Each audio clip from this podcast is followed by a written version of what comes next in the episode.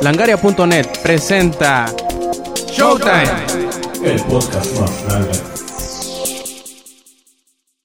Bienvenidos a una edición más de Showtime número 26 esta vez y tenemos un invitado muy muy muy especial con nosotros.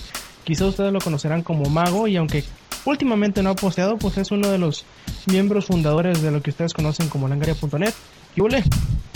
Sí, dime, ¿cómo estamos? No, muy muy bien y pues aquí utilizando la tecnología de punta de Skype y sus este y sus magias que utiliza para hacer llamadas sobre IP, pues estamos grabando una nueva edición que comienza justamente ahora.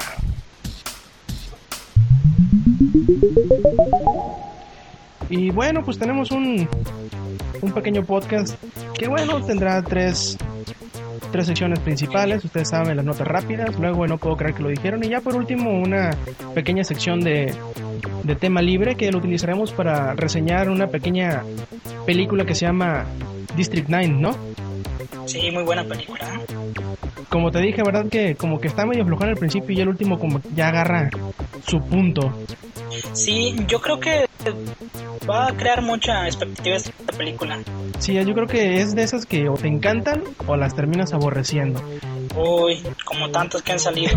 Así es. Y bueno, pues empezando con las notas rápidas, tú sabes que esto de la influenza, del H1N1, pues es tema que está en boga, ¿no? En estos últimos meses. Sí, hoy como que toma otra vez fuerza. ¿eh? Sobre todo, bueno, no sé si en otros est- estados de la, de la República, pero aquí en Sinaloa, pues, sobre todo en Culiacán, ha habido un brote bastante in- intenso los últimos días, tanto que se han cancelado las, las clases en todos los niveles de esta ciudad. Y pues tenemos, vamos a tener un buen, un buen puente de días patrios. Y aprovechando esta, este tema de importancia, hay unos abusones informáticos que, pues tú sabes cómo, cómo surgen estas, estas cadenillas y que algunas pues tienen virus.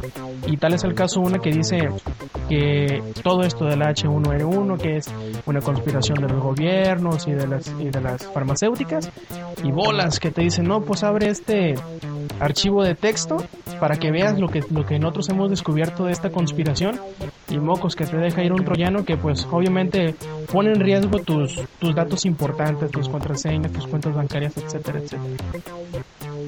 Por eso, muchachos, es bueno tener un buen antivirus.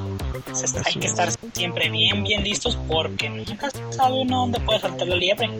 Así es, siempre es eh, bastante recomendable echarle una, una pasada de antivirus antes de abrir cualquier tipo de archivo, ya que pues no sabemos si bajo la máscara de un archivo de texto, de un archivo de, de imagen, de un archivo de video, pues puede venir un virus que te pueda hasta destruir el, o más bien dicho, te afecte de una manera tal el sistema que pues valga pura madre.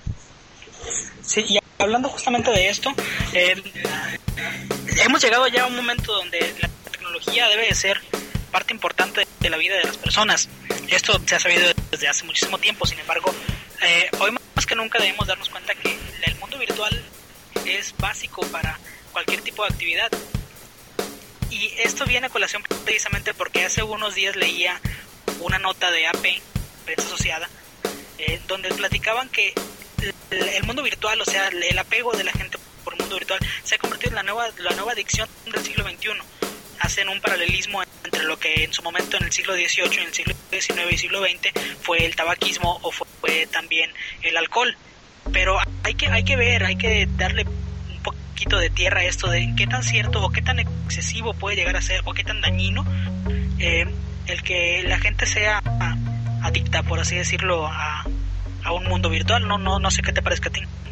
No, pues mira, yo creo que se puede dar a, ambos tipos de interpretaciones, ¿no? Tanto que uno diga, no, pues mira, eso de que la gente esté conectada, entre comillas, ¿no? Eh, A, a todas horas y todo eso, pues da da un- una vía para que la información fluya más rápidamente. Porque no sé si te acuerdas de todo el pedo este de la muerte de Michael Jackson.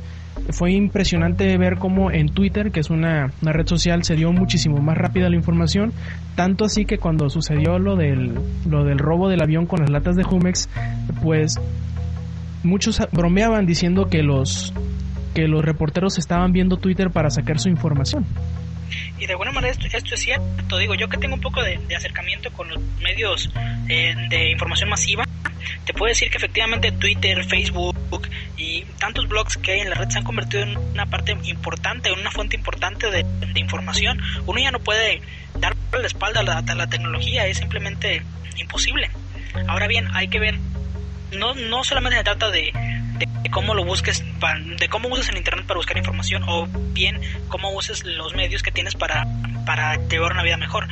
También puede ser que tengas un excesivo apego a esos mundos virtuales. Digo, no, no será la primera vez que escuchemos, ah, un asiático se quedó jugando toda la noche y no comió y fíjate que así, y se murió el pobre chinito. Esto muchas veces viene hasta, hasta ser una, una exageración, sí, puede llegar a haber gente que tenga algún tipo de, de excesivo apego a esto, pero eso no quiere decir que sea algo generalizado.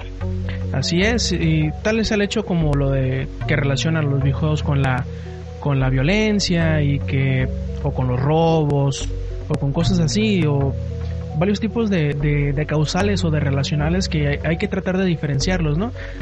Porque como dicen, cualquier cosa puede ser utilizada tanto para el bien como para el mal. Igual este tipo de, entre comillas, adicción a, a los medios en línea o a los mundos cibernéticos en línea, no sé cómo lo manejen, pues también puede ser un arma de doble filo y siempre es bueno saber cómo medir la actividad y el apego hacia este tipo de tecnologías en la Langaria.net siempre hemos sido defensores de la tecnología porque reconocemos su importancia en el mundo moderno. Así es. sabemos que no solamente se trata de, de pararte enfrente de un televisor y jugar durante varias horas o estar enfrente de una computadora. Sabemos que, que parte del importante de esto es que eh, los videojuegos e internet son interactivos, eh, le, elevan tus niveles de, de, dopamina en el cerebro. Aún así, el jugar Guitar Hero durante cuatro horas no sustituye para nada el tener tu propia banda y tocar con tu banda. Así es. O jugar un juego sobre las Olimpiadas e irte a correr virtualmente durante varias horas, no, no te quita que por tu propio bien debas de salir una que otra vez y correr, hacer un poco de ejercicio. Así es. Oye, ya, ya hablando de videojuegos, este, no sé si, si haya seguido una serie de notas que, que hemos puesto, más bien dicho que yo he puesto en Langaria, donde pues sí me he visto un poquito mamilón al, al tirarle tanto excremento encima a Nintendo, pues tú sabes, porque ya lleva su consola Wii ya lleva casi tres años en el mercado y no hemos visto que baje de precio ninguna sola vez, siendo que el PlayStation 3 en, eso, en ese mismo lapso de tiempo ha bajado su precio a la mitad, así es, a la mitad. Estaba en 600 dólares o 599 el día de su lanzamiento y ahora tras varios modelos y tras varias rebajas de precio ha quedado situado en la ínfima cantidad de 299 dólares. Así es, ha cambiado el, diseño y todo eso y, y como te digo, hemos sido muy duros en ese aspecto de que, mira, Nintendo es una, es una consola prácticamente de, generación anterior, que abusa del, del que mira, tiene control sensible al movimiento y que son juegos sencillos y bla bla bla. Pero yo lo que siempre he dicho es, ¿por qué chingado no le bajan el precio? Si no creo que les cueste tanto producir una consola de esas características. Es algo que ya hemos platicado muchas veces. Nintendo tiene su, su mercado cautivo muy específico, mientras que Xbox va por un tipo de perfil de videojugador, eh, PlayStation va por otro. Sony ha, ha, sabido muy bien definir quién quiere agradar. Nintendo también lo sabe y ha sido el primero que lo, que lo definió. Él va por o por los retro gamers o por los niños y como los que le compran los juegos o las o las consolas a los niños son los papás y mayor parte de los papás no están muy enterados sobre cuál es la mejor consola, sino cuál es que quiere tu hijo. y el precio es. lo de menos para ellos. El niño quiere la consola, se la compramos. Así es. De hecho, hace unos dos, tres meses, en realidad no recuerdo bien el dato, a Satoru Iwata le preguntaron, oye, pues dime cuándo van a bajar el precio. Y dijo, no, pues para serte sincero, para serte sincero, sí, de cámaras entre tú y yo, pues no, no tenemos planes de bajar el precio. Tú ves esta pinche consola, imprime dinero, bla, bla, bla. Y bolas que bajan el precio del PlayStation y bolas que dice Microsoft, no, pues nosotros también no nos vamos a dejar. Y pues con estas rebajas de precio, tanto el Xbox 360 en su versión Elite como el PlayStation 3 en su versión entre comillas Slim, eh, pues quedaron solamente 50 dólares encima del, del precio del Wii. Y pues yo creo que con eso y con que se vienen los controles sensibles al movimiento, tanto Project Natal por parte de Microsoft y el PlayStation One por, por parte de Sony, pues le van a pegar una hipermadriza a Nintendo. Tanto así que este y aparte de la sequía de videojuegos, de títulos buenos para, para el Wii, pues se ha visto que las, que las ventas han bajado bastante, hasta casi 50% de lo que se venía vendiendo desde hace 5 meses. De este, y de hecho también Michael Pachter, uno, un analista de, de, la industria de los videojuegos, también dijo, mira, pues si no hace nada Nintendo, si no cambia sus paquetes o si no baja de precio, yo creo que no se va a detener en el 50%. Vamos a ver cómo simplemente se hunde como una roca en un, en un, en un, en un charco de agua. Dice y pues se ha salvado al parecer porque una tienda de, de, pues de juegos en Estados Unidos que se llama Toy, Toys R Us eh, filtró se filtró un anuncio de esta tienda en donde dice que pues van a bajar en 50 dólares el precio que tiene el Wii citándolo en un precio de 200 dólares. Esto como un intento de, recuperar un poco el mercado que, que ha empezado a perder Así es, y es bastante interesante ver cómo reacciona la gente a esta, hasta ahora, ¿no? Supuesta baja de precio. Porque, aunque sí son 50 dólares, nos, nos queda preguntarnos quién no tiene ya un Wii. O si la, el catálogo de videojuegos es lo suficientemente fuerte como para competir contra el catálogo que se viene sobre PlayStation 3 o Xbox 360. Yo veo en ese sentido que no solamente tiene que competir, sino ser un competidor real sobre todo porque eh, Wii no, no depende tanto de que saquen juegos nuevos o juegos innovadores para su consola. Nintendo siempre se ha sabido mantener por sí mismo. Si recordamos los juegos más interesantes para cada una de las consolas de, Nintendo han sido sus propias creaciones. Los Mario, los Zelda, los Metroid, los juegos que de por sí no les crean demasiada inversión y que les dan mucho dinero. Así es, pero recuerda que una cosa muy importante para cualquier, cualquier consola es el apoyo que tienen de parte de los desarrolladores terceros, o sea que no son de Nintendo. Y aunque sí está teniendo bastante apoyo, pues son prácticamente son tech demos, o sea que son jueguitos para probar la tecnología que está proponiendo Wii. Y en realidad yo creo que no desquitan los 50 dólares que llega a costar un juego para Wii. Claro, tienes toda la razón. Y bueno, ahora pasando a otro asuntito eh, no sé si ya te enteraste de, bueno, lógicamente los, la gente que me está escuchando seguramente conoce el cómic Lobo, pero los que no lo conozcan, es un cómic de DC muy muy interesante.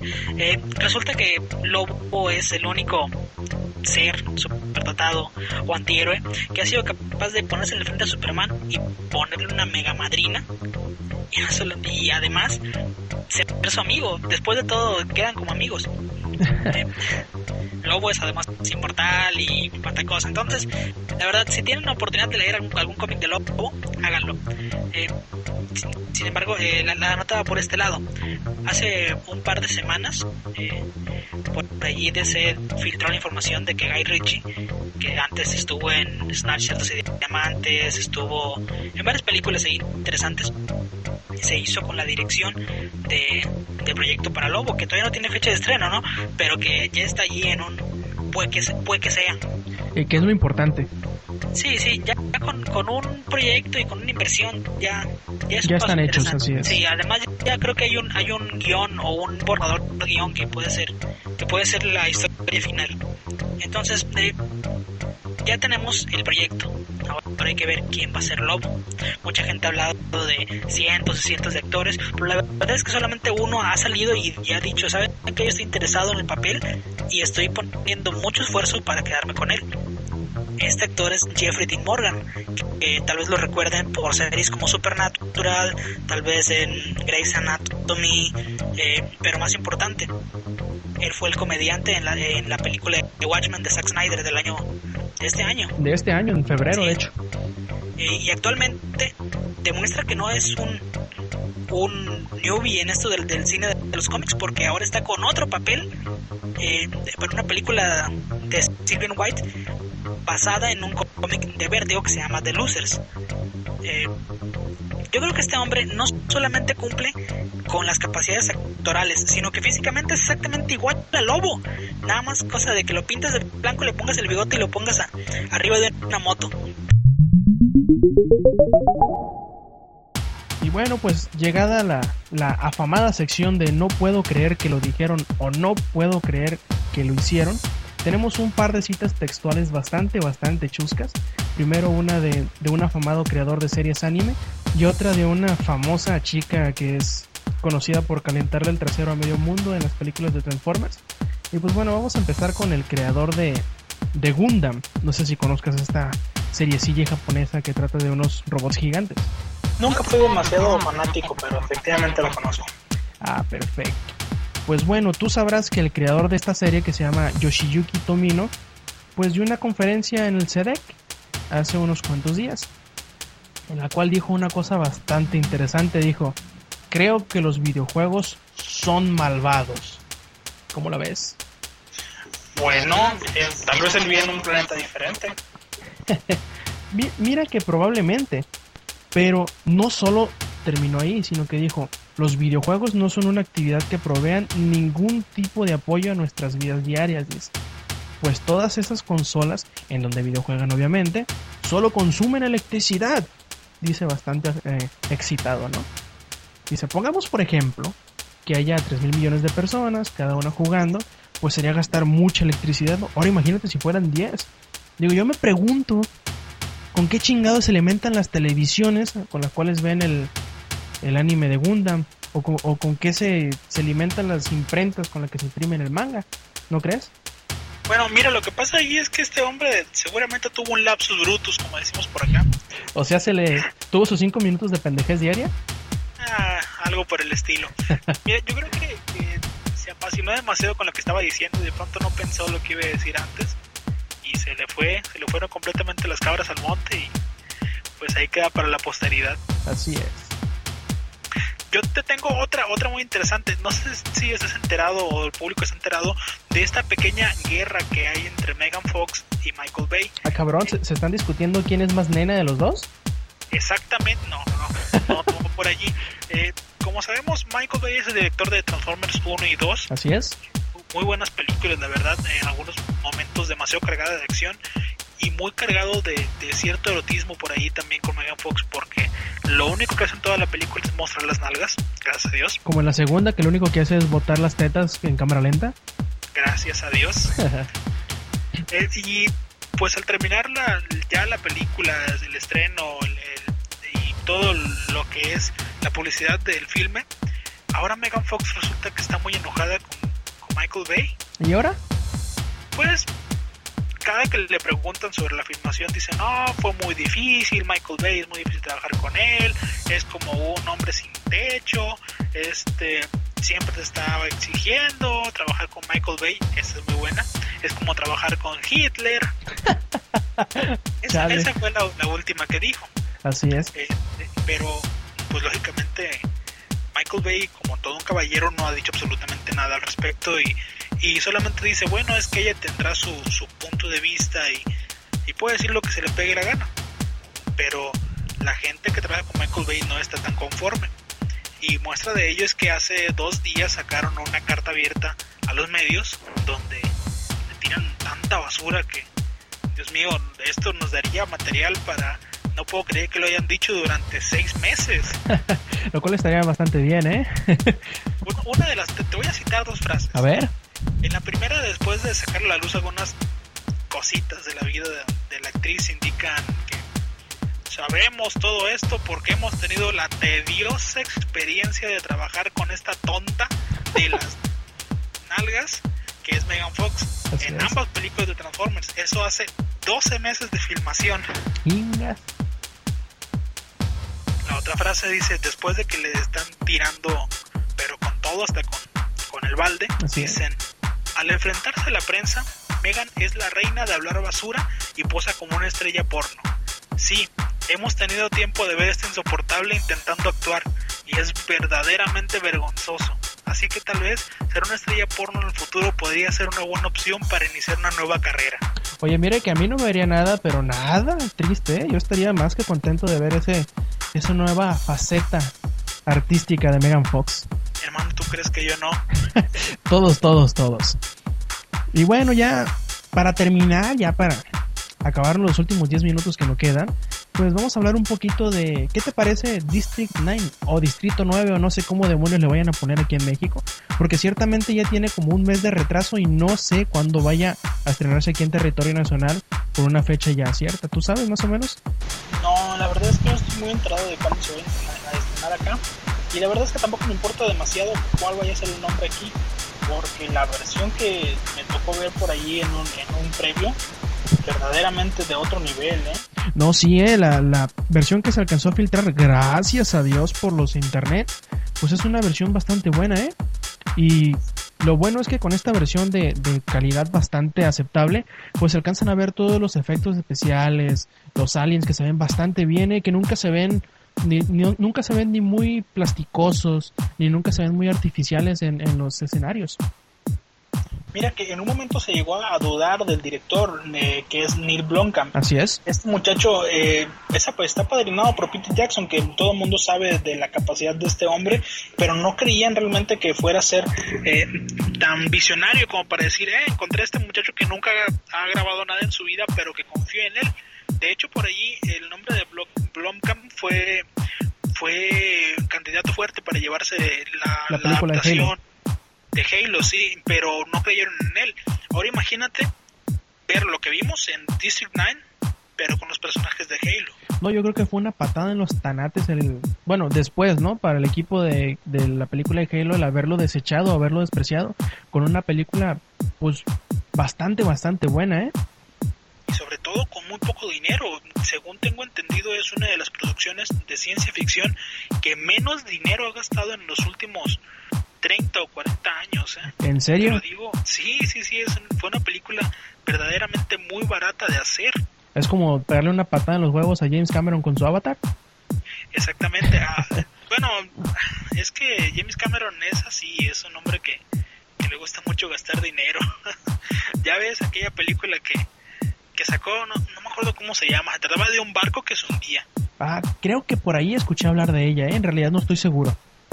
Sí, que ha sido la película más cara de la historia. Y curiosamente la más taquillera, ¿no? Ah, eso dicen, pero pues es un, solo un rumor, no hagas caso tú. y y hay, hay, que advertirle a los, a los que estén por verla o que tengan pensado verla que al principio la película es un tanto lenta y como que tú dices, ¿y como esto para qué? Sí, el inicio con este modo documental a mí sí me parece un poco lento. Eh, en la primera parte de la película nos cuentan que hace aproximadamente 20 años una nave nodriza se, se posó sobre la ciudad de Johannesburgo en Sudáfrica. Así es. Y, y descubrimos que dentro de la nave había muchos alienígenas en condiciones precarias y la MNU o Multinaciones Unidas encabeza el, el, el esfuerzo ¿no? de, uh -huh. de, sí, de, estas, de estos seres y los, los les acondicionan una parte de, de Johannesburgo, para que para que iban allí. Eh, sin embargo, las cosas no, no, siempre salen como uno quiere y por ahí las cosas un poco van cambiando. En esos primeros 20 minutos, la verdad, lento, sí, pero bien logrado para luego vincularlo con lo que viene más adelante. Así es, como te dan pequeñitos detalles que el último te los echan en cara como diciendo, ah cabrón, ¿verdad que sí le pusiste atención? Y dices, ay güey, esta, esta madre, este pedacito sí tenía mucha importancia y no me había dado color. Sí, eh, la verdad, primeros, primeros 20 minutos, la verdad, odias Así al es. personaje principal que es Wikus Van der Van der- una así, una cosa así. eh, que, es, que es interpretado por Shal, Shalto Copley. La verdad, un gran trabajo actoral de este muchacho. Pocos hombres se pueden poner enfrente de una pantalla verde y ser tan naturales. Eso sí, ¿a poco eran totalmente en 3D? Yo pensé que habría utilizado algún tipo de... No. Había partes que son en 3D y hay partes donde hay eh, referencias o bien partes actuadas por otros actores con, con un traje con especial. traje- ¿no? Así es. Oye, y, y bastante, ¿cómo decirlo? Intensas las, las situaciones en donde utilizan las... Bueno, hay que explicar que parte central del- de, la trama de la película es que no se pueden utilizar las armas de estos alienígenas eh, por manos humanas, dado que reconocen el ADN que los está portando y solamente si son ADN alienígena, pues pueden utilizarla para, para dispararlas. Y Sí, yo creo que, que parte de eso es lo que lo hace precisamente interesante, que lo- los vemos allí una especie de odio interracial, pero una necesidad también. Así es. Porque mientras que vemos un, un verdadero rechazo de las multinaciones unidas por esos alienígenas, también se ven necesitados de su ADN y se ven necesitados de estudiarlos para poder usar todo el poder armamentístico que tienen estos, estos seres. Y, y, bastante, bastante intensos los últimos, ¿qué serán? 10, 15 minutos que a mí se me hicieron como de media hora, como de 40 sí. minutos que tú dices, no mames, si le faltan 15 minutos para, se para que se caiga, ¿por qué dura tanto?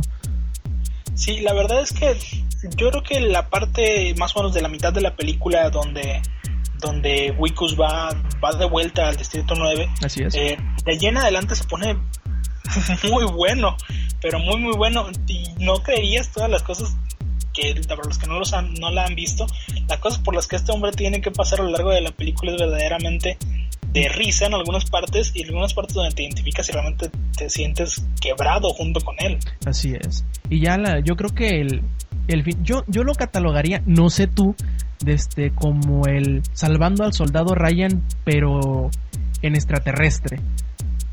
Ah, bueno, yo lo veo un poco diferente. Yo lo veo más bien. A mí me, gustó tanto el resultado que yo creo que, que aquí está, se está fraguando algo realmente mítico al estilo Army of Darkness, eh, Pesadilla en Film Street, eh, Viernes 13. Yo lo veo así este nivel porque estoy seguro de que va a crear escuela. Va a crear escuela a tal nivel que, que tal vez, como ha sucedido ya en, en algunas ocasiones, como con 300, vaya a haber necesidad de sacar otro cómic para sacar otra película. Yo lo veo realmente muy interesante y creo que debe de haber una continuación de este proyecto y debe haber continuación, eh, continuidad para con el director. Así es. Porque está demostrando que con menos de 100 millones de dólares, creo que algo así como 60 millones de dólares, este hombre sacó una película al, al calibre de cualquier blockbuster para este verano y para el entrante para los que vienen. Yo creo que el único punto bajo sería de que pues las ventas en taquilla no han sido las mejores para Distrito 9. Esperemos que como se ha estado seccionando el, el, estreno, pues levante un poquito más en las semanas que quedan y pues alcance a agarrar un buen un buen taquillaje, ¿no? Como muchas veces he comentado, no necesariamente las mejores películas son las que están en los Oscars o en las muestras. La, la muestra, por ejemplo, no tiene una sección específica para, para la ciencia ficción. Eso tiene razón, ¿eh? O sea, difícilmente yo veo a Distrito 9 en los Oscars si no es por otra cosa que por maquillaje, o por efectos especiales, o por sonido. Pero no lo veo por mejor actuación, no lo veo por mejor historia original, no lo veo por mejor protagónico, no lo veo por ninguna otra cosa. Y eso es realmente triste. Es realmente triste que las mejores películas en los Oscars no sean nada más que meros productos de drama. Así es, pues esperemos que no le suceda lo mismo que a, a La Brújula Dorada y que tenga su continuación porque ciertamente deja un cliffhanger bastante bastante pesado y bastante interesante, ¿no crees? Sí, definitivamente yo estaría muy muy gustoso de ver una continuación de esta película. Creo que lo merece, creo que el director lo merece y creo que Peter Jackson debe de seguir apadrinándolo, ¿no? Sí, debe tener algo especial para encontrar a esa gente con tanta capacidad. ¿eh? Así es, y solo hay que esperar a The Hobbit. Sí, bueno, eh, Peter Jackson solamente estará en la tercera parte de The Hobbit. Pero porque la primera y la segunda parte Guillermo del Toro ha dicho que se va a hacer cargo completamente. Así es, y pues bueno, un, un placer, un placer, pero como no tienes una, una idea, el tenerte aquí con nosotros y esperemos, y obviamente esto se repetirá bastante, ¿no? Sí, la verdad, un placer, la verdad, también el mío de estar contigo. Es realmente interesante este ejercicio. Ojalá y se, se repita con regularidad.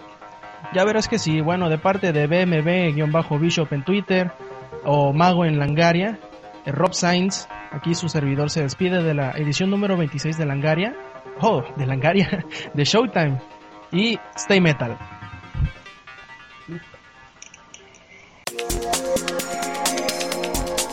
Langaria.net presentó.